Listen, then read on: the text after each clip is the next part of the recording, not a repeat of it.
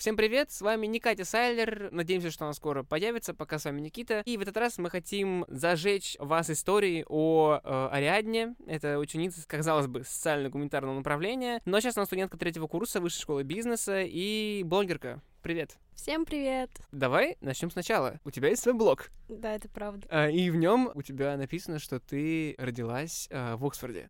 Ого, кто-то даже читал мой блог из вас, кроме Кати.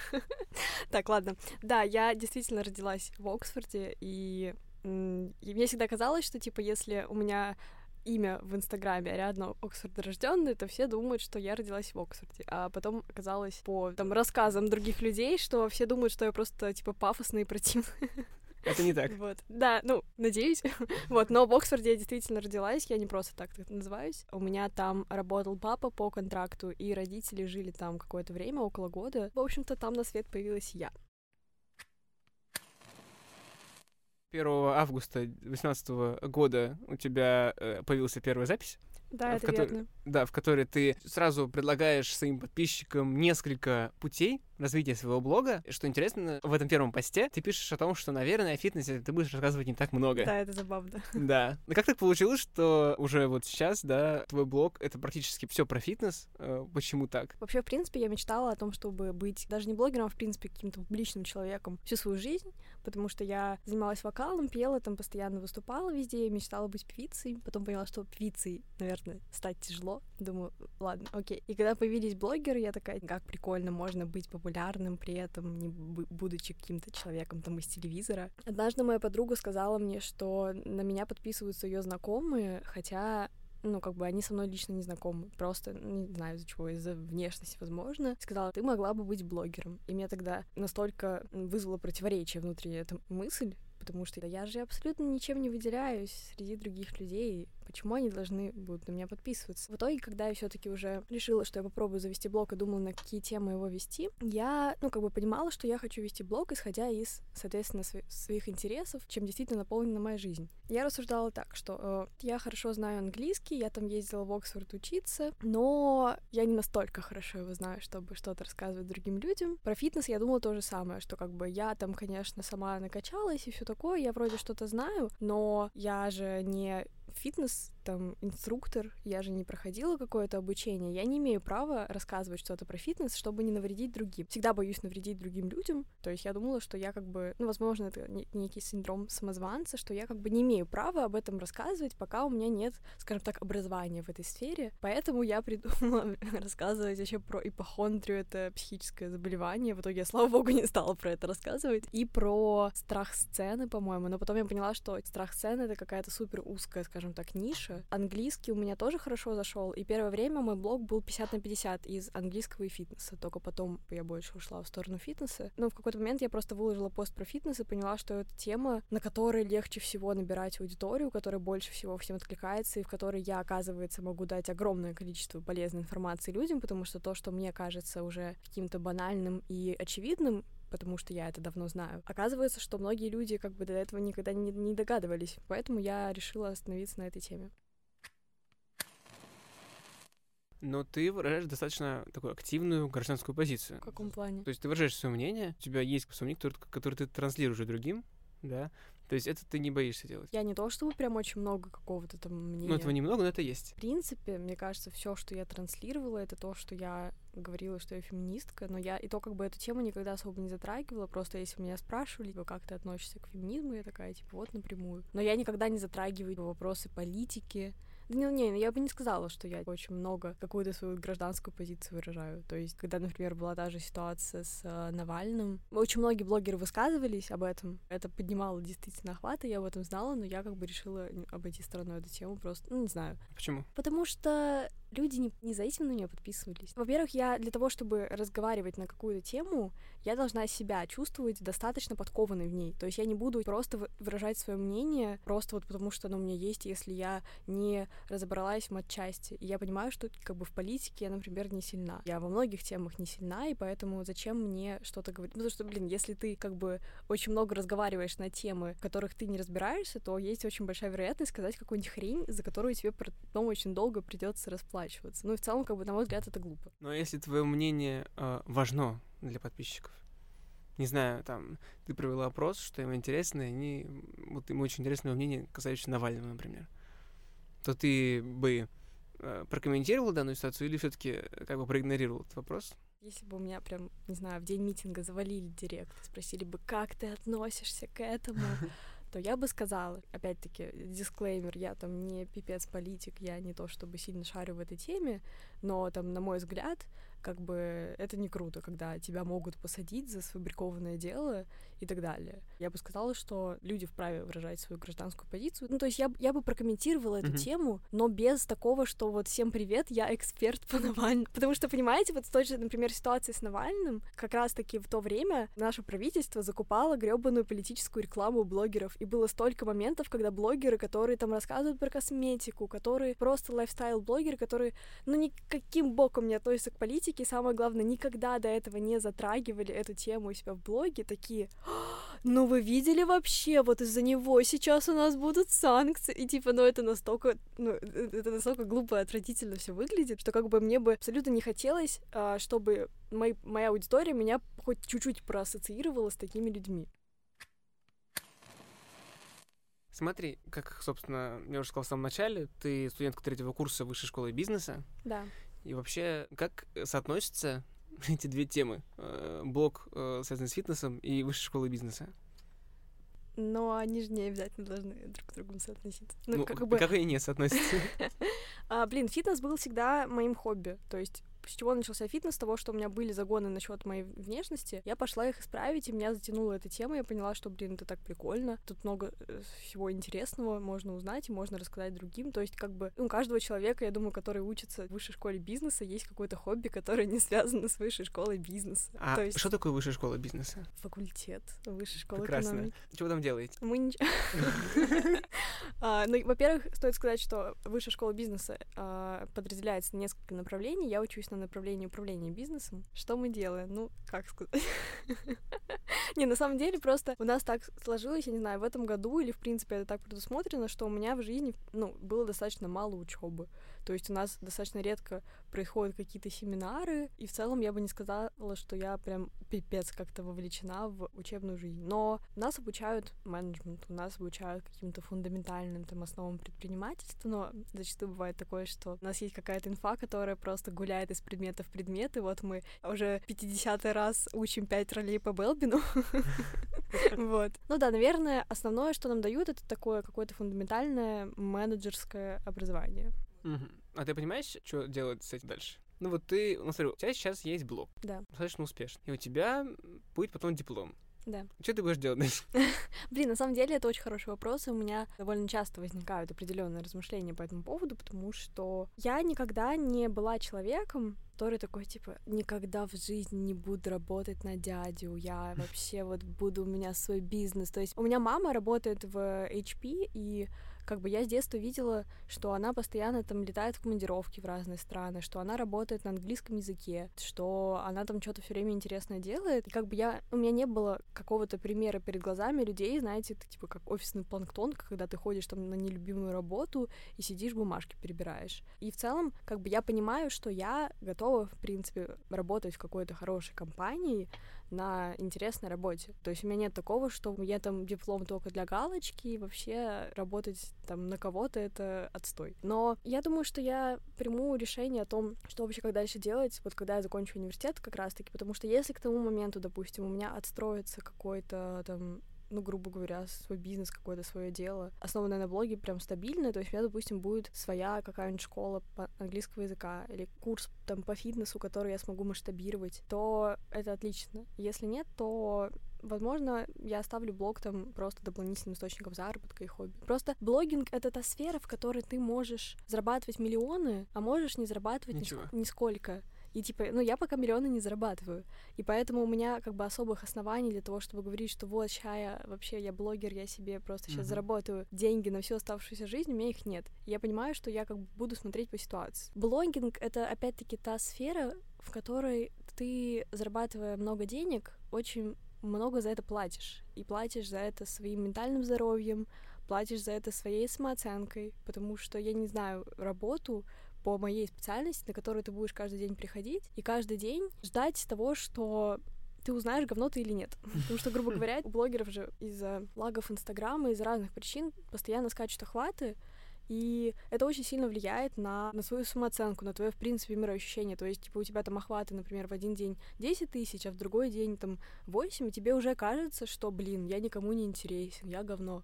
А если там э, происходит какой-нибудь лак, они там у тебя в три раза падают, и ты просто такой, и что мне с этим теперь делать? Тебе страшно, что, типа, никогда это не пройдет. И в целом ты живешь ради других людей, грубо говоря. То есть ты живешь на показ, ты просыпаешься утром с мыслями о том, что мне такого снять, чтобы у меня были вовлекательные истории с утром, иначе у меня будут плохие охваты. Ты засыпаешь с этими мыслями, ты просыпаешься с ними. Вся твоя жизнь — это ты ищешь хорошие ракурсы, чтобы сфоткаться, ищешь что-то интересное, чтобы показать. Ты по факту живешь ради десятков людей, которые на тебя смотрят. И, ну, как бы я прекрасно понимаю, что всю свою жизнь быть блогером я точно не готова. Mm-hmm. Это безумно тяжело.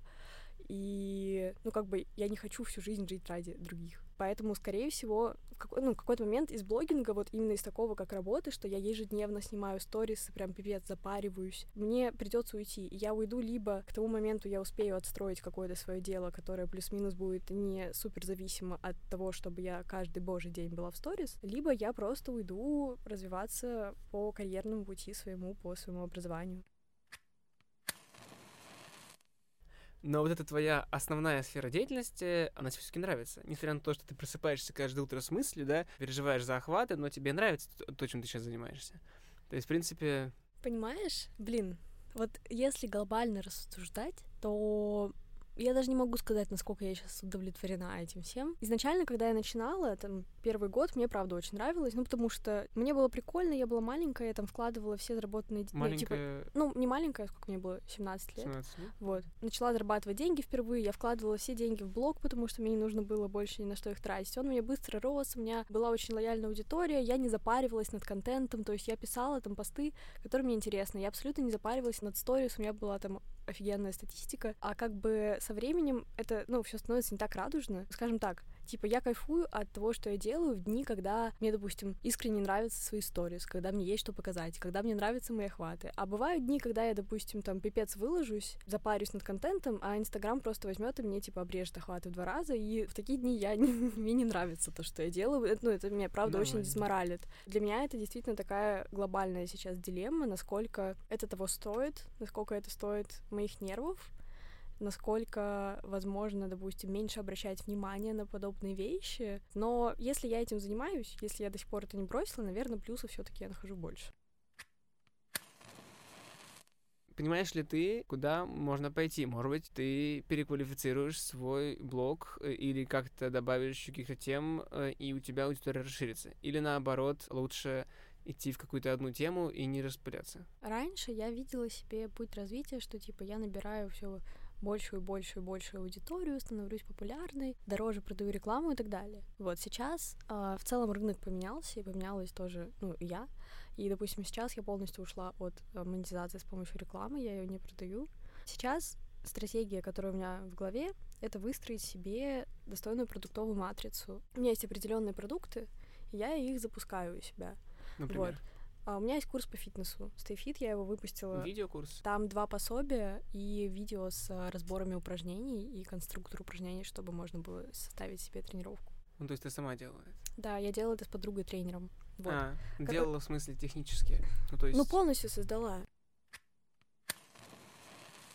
Мы тогда делали все вообще сами. По большей части делала я, потому что как бы мы делали 50 на 50 сам продукт, Плюс к этому я сама делала сайт, я сама подключала там кассы и все такое, я сама делала прогрев, то есть весь запуск по факту. Ну и вот. как? Выстрелил? Да, это был достаточно успешный запуск, учитывая то, что я не то чтобы надеялась на такой результат, и я действовала достаточно интуитивно. Чтобы вы понимали, сейчас отдельная сфера, связанная с блогингом, это сфера продюсирования, в которой есть супер, супер крутые ребята, но я тогда даже не разбиралась особо в этой информации как-то глубинно. Сделала все интуитивно, и получилось классно. По идее, э, есть блогеры, которые, допустим, у них есть какой-то продукт, они там запускают его каждый месяц. Раньше это работало, сейчас уже нет, потому что рынок переполняется всякими хитовыми продуктами, из-за которых аудитория аудитория не доверяет не только этим людям, а в принципе всем.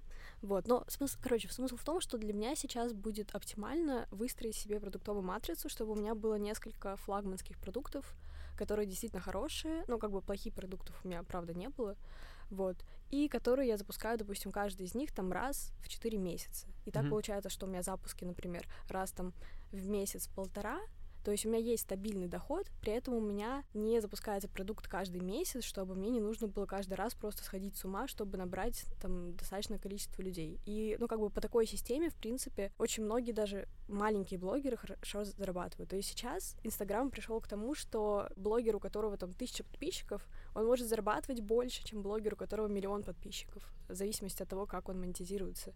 И люди, у которых грамотно выстроена вся эта система, которые обладают сильным личным брендом, которые делают достойные продукты, за ними просто выстраивается очередь, и со временем это начинает, грубо говоря, работать само, уже без тебя. Мгм. И, наверное, вот это сейчас моя цель. Как бы если я ее выполню, то я думаю, что дальше, может быть, я и не пойду там после универа устраиваться там в какую-нибудь компанию. Если нет, то пойду.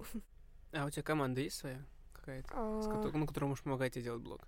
Или ты делаешь все сама? Ну, там, Какой-то вот команды, как, допустим, чтобы у меня был свой менеджер, свой сторизмейкер и так далее, нет, потому что мне никогда не возникало нужды в этих людях. Но как бы после вот того запуска я поняла, что, типа, да, результат классный, но я настолько устала, и это все невозможно самой вывозить. И после этого я сотрудничала по проекту школы ассистентов с э, продюсерским центром, и как бы всю работу по факту на себя брали продюсеры, то есть там был продукт, как бы с которым у меня была коллаборация, и всю работу по прогреву, по технической части, по всему брали на себя продюсеры. С меня были по факту только вот сторис и моя личность. Ну и вебинары проводила, конечно же. у тебя не возникло ощущение, что немножко у тебя забирают э, частичку от того, что ты делаешь? Блин, это на самом деле тоже очень хороший вопрос, потому что до этого я считала, что вот буду я еще кому-то платить там 30% от прибыли просто за, за то, что я сама, в принципе, умею делать, но в какой-то момент ты приходишь к тому, чтобы, зараб- ну, что, чтобы зарабатывать больше, тебе нужно делегировать, тебе нужно платить деньги другим людям, потому что если ты все делаешь сам, то ты гораздо больше теряешь. То есть сейчас как бы я понимаю, что запуская каждый проект, я буду, возможно, у меня выстроится типа какая-то своя команда, то есть сейчас, допустим, я запускаю этот проект, у меня в среду будет вебинар, на котором мы будем открывать продажи. У меня была команда из продюсера и девочки-методолога. В итоге продюсер очень некрасиво поступил и там нас бросил, поэтому мы остались вдвоем, но в целом она как бы сама тоже хорошо разбирается в продюсировании. Я понимаю, что если, допустим, сейчас все пройдет хорошо, то там на следующий запуск я, возможно, приглашу ее быть продюсером. То есть я понимаю, что как бы в одиночку я, наверное, уже не готова. Вот, но какой-то вот команды там типа из 10 человек, которые на меня работают каждый день, такого нет. Как ты считаешь, какой процент твоей аудитории интересуется именно фитнесом? Процентов Ну, Семь- примерно. 60-70. Остальные из-за твоей личности. Часть аудитории изначально пришла ко мне из-за темы английского. Мгм. Понимаешь, вся, вся моя аудитория заинтересована в моей личности. То есть люди, которые заинтересованы в фитнесе, но не заинтересованы во мне, это не моя лояльная аудитория. То есть я ее не считаю, в принципе, как бы своей, грубо говоря. То есть это люди могут быть, которые на меня подписаны, но они, скорее всего, там не смотрят сторис и не проявляют активности, они не, допустим, потенциальный покупатель моих продуктов. Если вести речь про лояльную аудиторию, то лояльная аудитория — это каждый человек заинтересован в твоей личности, иначе как бы это не твоя аудитория, так не бывает. Смотри, какой совет ты могла бы дать молодым блогерам, которые учились тоже на факультете этом прекрасном, да, высшей школы бизнеса, решили созда- создать свой блог с нуля? Я бы дала совет задуматься над тем, насколько вы готовы к издержкам, скажем так, профессии. Вот. Например. И, ну вот опять-таки, типа, я, например, в свой блог вложила больше полумиллиона рублей. Это как бы ни разу не маленькие деньги. И при этом, как бы, далеко не всегда я получаю от него... Ну, поним- понимаешь, просто Инстаграм — это вот, опять-таки, та сфера, в которой ты можешь реально взять, вбухать там 100 тысяч рублей, а потом что-то случится, и тебя закинут в теневой бан. Мгм. И ты такой... «Э». Вот. То есть, как бы я бы на месте людей, которые там... Ну, я думаю, что почти каждый человек когда-либо задумывался о том, чтобы стать блогером. Я бы сказала, что это не такая золотая жила, как кажется многим, и что это не супер легкие деньги. И я бы задумывалась ну, вот на месте людей, которые хотят этим увлекаться, насколько они готовы к тому, чтобы действительно каждый день жить не для себя, а для других людей, стараясь каждую миг своей жизни сделать интересным для, для других. И делать это регулярно. Потому Мгм. что если ты действительно хочешь вот сейчас залететь в блогерскую среду и как бы на, ну, набрать свою аудиторию лояльную, то тебе нужно иметь очень сильный коннект с ней. Тебе нужно реально впахивать, тебе нужно каждый божий день, типа, прям супер запариваться над сторис. И ну, многим кажется, а что это такое, как бы вот там 15 сториз в день, по 15 секунд, это там несколько минут буквально, ну, как бы ты же ничем не занимаешься. На самом деле на это уходит часа по 3-4, может быть 5. Ну, я, я серьезно, то есть в дни, когда, допустим, я ухожу из сторис и меня нет, у меня столько свободного времени появляется. Нужно понимать, что вы будете хорошим блогером, если вы, во-первых, действительно будете очень стараться, и вы будете принимать все минусы, а во-вторых, если это ваше. Потому что самое главное, в общем, это не развиваться в среде, которая там сейчас просто на волне, понимая, что это не твое, понимаю, просто из-за того, что ну все делают, и чем я хуже. Самое важное, как мне кажется, это развиваться именно в том, к чему у тебя лежит душа, и от чего ты будешь получать кайф. Потому что если ты каждый день будешь думать, я так устала от этого всего, то тебя никакие деньги не будут радовать. А можно ли жить для себя но также иметь свой блог и наслаждаться жизнью. Или это путь не для блогера, и mm-hmm. все-таки блогерство это некое лукавство? Да нет, наверное, можно, просто прикол в том, что у тебя так или иначе в любом случае происходит профдеформация. То есть, как бы жить для себя это ты во сколько хочешь там что делаешь, выкладываешь. Только что ты, что ты не можешь выкладывать, что хочешь. Потому что люди хотят видеть от тебя определенные вещи, потому что эти определенные вещи нужно выкладывать по определенным правилам. Тебе нужно выкладывать сторис, например, раз в час. Если ты надолго выпадаешь сторис, то у тебя пропадает охват. Тебе нужно... Ты там хочешь о чем-то рассказать? Об этом нужно рассказать правильно, чтобы удержать внимание людей, иначе им будет неинтересно. То есть ты не можешь просто брать и делать все, что ты хочешь если ты как бы именно хочешь быть профессиональным блогером. То есть одно дело, если ты, допустим, какая-то публичная личность, и ты, ну, ты, не знаю, ты Кайли Дженнер, ты, конечно, не задумаешься над тем, что, типа, ой, сейчас вы выложу вовлекающую сторис, потому что ты уже Кайли Дженнер, ты можешь, блин, я не знаю, белую стену выложить, и у тебя все равно все будут в восторге. Но когда ты обычный человек, такого не происходит. Тебе нужно прям стараться для того, чтобы быть... Ну, понимаете, у людей сейчас существует огромное количество блогеров, наверное, тысяч, ну, 50 на там э, российском рынке и у людей у, у них замыливается глаз. Если ты не выделяешься среди других, то ты не будешь им интересен. Поэтому сейчас происходит так, что все лезут, грубо говоря, из кожи вон для того, чтобы удерживать внимание людей гораздо сильнее, чем раньше, при этом получают этого внимания меньше, чем раньше, потому что люди просто не могут распыляться на всех. С одной стороны, с каждым годом открываются там новые возможности и происходит какое-то развитие, с другой стороны, с каждым годом в определенных аспектах становится все сложнее и сложнее. Как думаешь, какая тенденция? Не знаю, спустя лет 10 э, количество блогеров э, в России увеличится, их качество, да, вот соотношение количества и качества, или уменьшится? Блин, это очень сложно прогнозировать. Ну, как ты думаешь? Ну, блин, как, просто... а, а как ты видишь? Ты, ты же тоже подписана на кого-то? Да, конечно. На кого, кстати? Ой, на много кого. Но я подписана, типа... Например? Ну вот, а, вообще, с чего люди, с которых начался мой путь, скажем так, в блогинге, это Туся и э, Саша Митрошина. Вот mm-hmm. Саша Митрошина прям супер крутая, я ее обожаю, ее супер обожают, уважают вообще все в, блогерском мире. Короче, еще несколько лет назад хоть кто-то из вас бы поверил в то, что ТикТок так выстрелит, конечно, нет. И представить ТикТок блогеров я, например, не могла. То есть я помню, мне там на Ютубе попадалась реклама ТикТока, я такая думаю, господи, это что вообще, что за кошмар? То есть если бы мне тогда сказали, что там люди будут там набирать по 100 миллионов подписчиков там за несколько месяцев а, зарабатывать огромные бабки, я бы, ну, я бы охренела. И то есть, откуда я знаю, может быть, через три года появится еще что-то такое. Мне очень сложно прогнозировать, но, опять-таки, я не думаю, что блогинг исчезнет. То есть, скорее всего, он будет, опять-таки, трансформироваться, но это как интернет. В какой-то момент появился интернет в мире, и это было что-то такое новое. Ну, как бы интернет это никуда не пропал. То есть mm-hmm. сейчас все больше и больше каких-то рабочих моментов. Вообще, ну, короче, все большая часть нашей жизни, она, в принципе, переходит в интернет. И блогинг — это неотъемлемая, наверное, часть интернета. Так что все вот это вот digital, оно будет только развиваться. И я думаю, что блогинг, конечно, никуда не пропадет, но модифицируется. Такой, э, может быть, эм, менее философский и какой-то красивый вопрос. Как ты думаешь, опять же, только твое мнение, может быть, знаешь, вот если мы говорим о том, что э, блогинг — это такая тяжелая сфера, в ней нужно развиваться, работать очень много. Получается, это блогинг — это работа. Конечно. Если это работа, что с налогами? Если ты зарабатываешь достойные деньги, то ты оформляешь ИП или самозанятость. А если ты не оформляешь, но зарабатываешь достойные деньги? Ну, то вполне возможно, что в какой-то момент тебе позвонят, скажут, типа, здравствуйте, а что такое?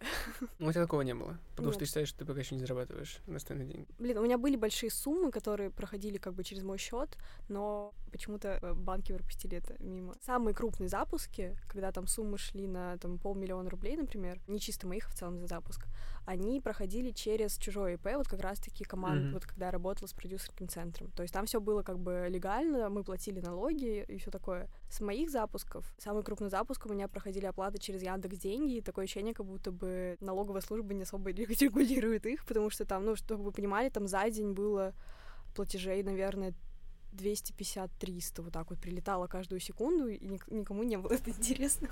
Вот. Но в целом, как бы, Даже обидно, почти да? все блогеры, они работают легально. То есть, если человек зарабатывает нормальные деньги, тебе выгоднее оформить патент или самозанятость, или ИП, ну, в этом нет ничего такого, и как бы в том же системе самозанятости там налоги очень мизерные, в патентах там, если правильно оформить, то тоже. Мгм. Чтобы вы понимали, сейчас это масштабировалось настолько, что вот если мы говорим про Сашу Митрошину, то у нее там недавно был запуск на 100 миллионов рублей. Ну, конечно, человек будет Ну, платить налоги разумеется. с этого. Никто не пропустит 100 миллионов рублей. Спасибо тебе большое. Э, Это был подкаст «Спичка». Слушайте нас на всех платформах. Э, Мы недавно появились в Apple Podcast, э, поэтому подписывайтесь, ставьте лайки и обязательно пишите комментарии. С вами был Никита Шмакин и наши сегодняшние гости Ариадна. Всем Всем пока. пока.